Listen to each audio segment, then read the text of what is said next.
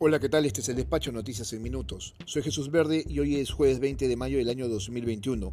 El candidato presidencial de Perú Libre, Pedro Castillo, debe hacerse responsable de sus acciones y sus palabras en medio de una contienda electoral sumamente polarizada. Es una constante que en sus movilizaciones, donde concentra a decenas de personas, sin distanciamiento social y control, lance una serie de críticas hacia los medios de comunicación, lo que pone en riesgo el trabajo de los reporteros que han sido asignados a darle cobertura a sus actividades las 24 horas del día.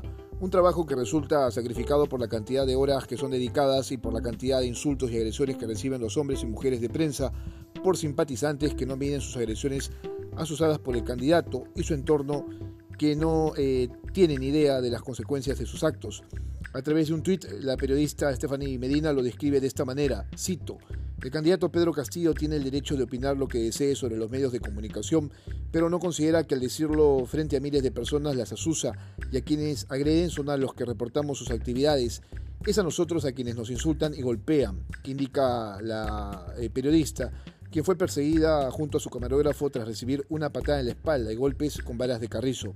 Criticar a los medios de comunicación no es una novedad recrudece en épocas de campaña electoral y si bien hay medios de comunicación que toman posición, esto es totalmente ajeno a los reporteros asignados a determinada candidatura que solo procuran además hacer su trabajo con la mayor independencia posible y eso es algo que me consta porque lo he vivido en determinado momento. Los candidatos y su entorno deben ser agradecidos y recordar que no están por encima de absolutamente nadie y que si pretenden conducir el país, primero deben demostrar que se conducen con responsabilidad y respeto, y esto va para absolutamente todos. En otras eh, noticias, Castillo dijo en Cajamarca que revelará en su momento el sueldo de conductores de televisión y quienes además les pagan. Mientras tanto, Keiko Fujimori desde Iquitos pidió eh, que Cerrón no se esconda y diga que es eh, la persona que controla la campaña de su contrincante. En el caso de ambos eh, candidatos ya se confirmó que debatirán en las instalaciones de la UNSA en Arequipa el próximo 30 de mayo. Hoy se publica una norma que fortalece en lo económico el aseguramiento universal en salud en el marco de la emergencia sanitaria.